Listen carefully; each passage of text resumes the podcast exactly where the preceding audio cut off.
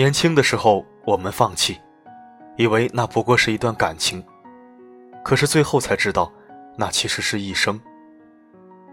读书越少，越容易对环境不满；读书越多，越容易对自己不满。读书少，看问题往往失于主观简单，归咎外因，牢骚满腹；书读多了，人变得谦逊、沉着、明晰，更知道自己的短处在哪里。视野提升，心胸开阔，拨云见日，迷途知返。抱怨什么不如读书。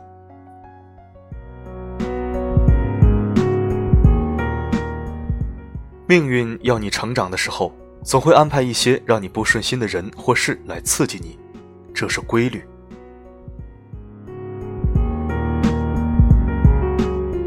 时间没有等我，是你忘了带我走。我们就这样弥散在陌生的风雨里，从此天各一方，两两相望。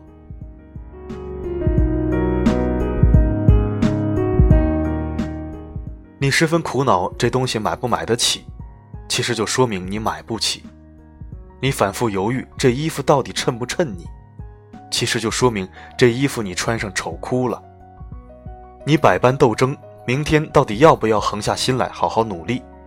其实就说明你明天肯定接着偷懒。你从各种迹象猜测他喜不喜欢你，其实就说明他根本就不喜欢你。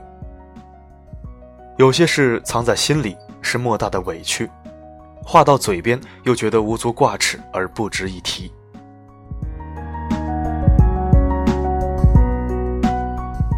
真正友谊的形成，并非由于双方有意的拉拢，带些偶然。